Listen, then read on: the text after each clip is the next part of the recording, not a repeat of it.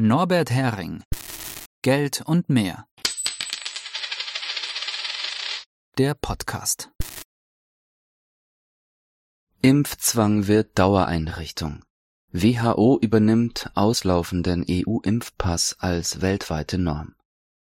5. Juni 2023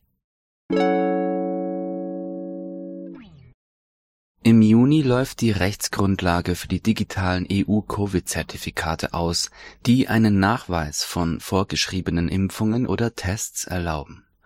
Die WHO übernimmt nun diese digitale Infrastruktur als dauerhaftes Modell für das weltweite Reisen. Der Zwang für alle Reisewilligen, aktuelle Impfempfehlungen der WHO zu befolgen, wird damit zur Dauereinrichtung.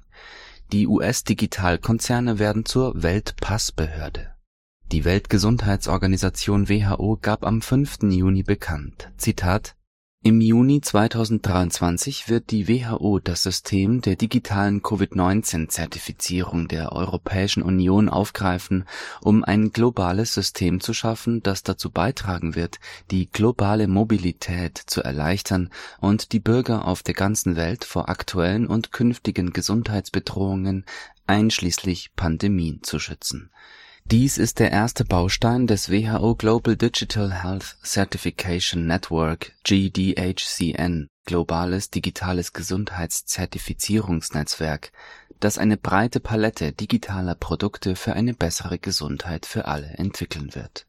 Zitat Ende zu diesem monströsen Unterfangen, das eine ganze Reihe von angeblichen Verschwörungserzählungen wahr werden lässt, ist so viel zu sagen, dass ich die einzelnen Punkte knapp und etwas stichwortartig halten muss, damit es nicht zu lang wird.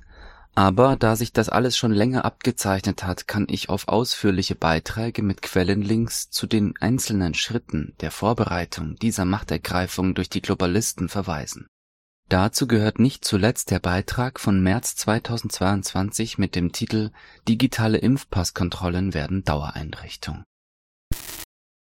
Zur Relevanz Durch den geplanten WHO-Pandemievertrag und die geplante Verschärfung der internationalen Gesundheitsvorschriften IHR würde die Rolle der WHO als Richtliniengeber in der Gesundheitspolitik deutlich gestärkt der weltweite Einsatz der WHO-Infrastruktur für digitale Gesundheitspässe stünde dann im Bedarfsfall kaum in Frage. Dies gelte umso mehr, wenn die USA, die den WHO-Generalsekretär auswählen und zusammen mit den geldgebenden US-Konzernen und Stiftungen das Sagen haben, sowie die willfährige EU diese Zertifikate für Einreisen vorschreiben der WHO-Generalsekretär soll nach den Änderungsvorschlägen zu den IHR die Macht bekommen, in eigener Entscheidungshoheit regionale und globale Gesundheitsnotstände auszurufen, die dann zur Aktivierung der Gesundheitszertifikate für das Reisen führen dürften auf Vorschlag der großen globalen Konzerne hat die G20-Gruppe der größten Wirtschaftsnationen im November 2022 beschlossen, Gesundheitszertifikate dauerhaft zur Voraussetzung des Reisens zu machen. Die Impfstoffe, mit denen wir uns im Gesundheitsnotfall spritzen lassen müssen, wenn wir reisen wollen, sollen künftig in 100 Tagen entwickelt und zugelassen werden, dank drastischer Senkung der Sicherheitsanforderungen alles lange geplant. Finanziert von der Rockefeller Stiftung hat The Commons Project schon ab 6. Januar 2020 an der Entwicklung von Instrumenten, um Gesundheitsdaten und andere persönliche Daten zu verwalten, gearbeitet.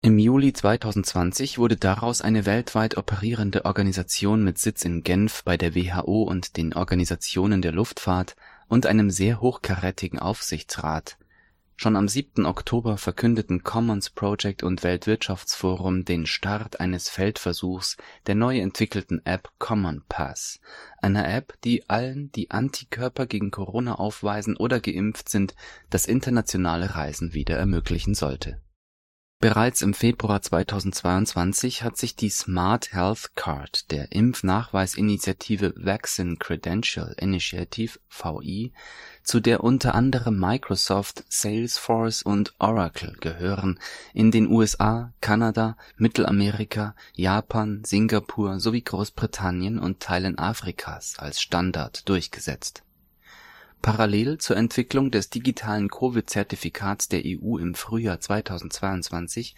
hat die WHO, finanziert von der Gates-Stiftung und der Rockefeller-Stiftung, eine Richtlinie für digitale Covid-19-Zertifikate erarbeitet.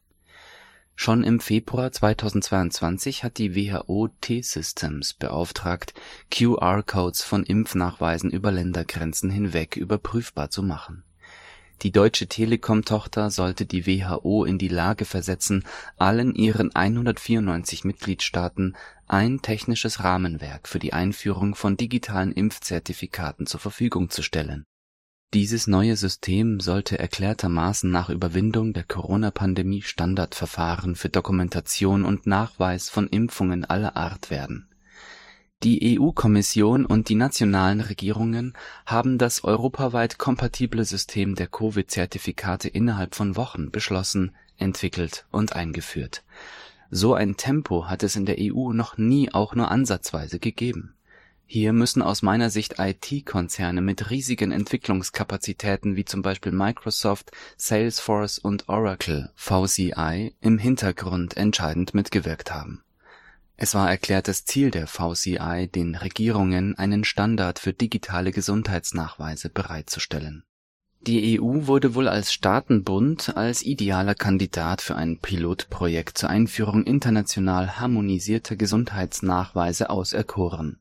Zitat Das digitale EU-Covid-Zertifikat war das einzige System, das auf internationaler Ebene arbeitete.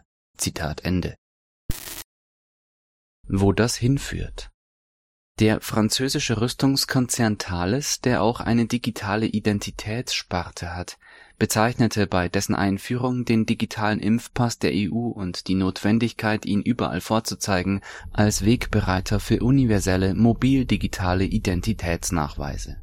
Gates und Rockefeller Stiftung haben nicht nur die Covid-Certificate-Richtlinie der WHO finanziert, sie sind auch direkt oder indirekt Finanziers der Initiative ID 2020 diese strebt an, bis 2030 alle Menschen auf der Welt mit digitalen, biometrisch unterlegten Identitätsnachweisen auszustatten, die für viele verschiedene öffentliche und private Zwecke verwendbar sein sollen. Letztlich handelt es sich dabei um miteinander vernetzte Megadatenbanken, in denen alle Menschen mit einer Nummer und ihren biometrischen Merkmalen eindeutig und maschinenlesbar identifiziert sind Dadurch können alle Informationen über diese Menschen automatisiert zusammengeführt werden. Die Privilegien für Geimpfte, die trotz des inzwischen nachgewiesenen fehlenden Fremdschutzes der sogenannten Impfungen gegen Covid aufrechterhalten wurden und nun verstetigt werden sollen, ergeben nur Sinn als Mittel zur Durchsetzung des Programms von ID 2020. WHO handelt gegen eigene Richtlinie in der WHO-Richtlinie für digitale Impfnachweise steht ausdrücklich, Zitat, der individuelle Impfstatus gehört zu den persönlichen Daten und es muss dafür gesorgt werden, dass niemand gezwungen wird, seinen Impfstatus offenzulegen oder öffentlich einen Impfpass zu zeigen, um Zugang zu einem öffentlichen Raum oder einer öffentlichen Aktivität zu erhalten eine solche Praxis und/oder das Fehlen eines Impfpasses selbst könnten zu Stigmatisierung von Menschen ohne Impfpass führen und das Risiko von Nachteilen erhöhen. Zitat Ende.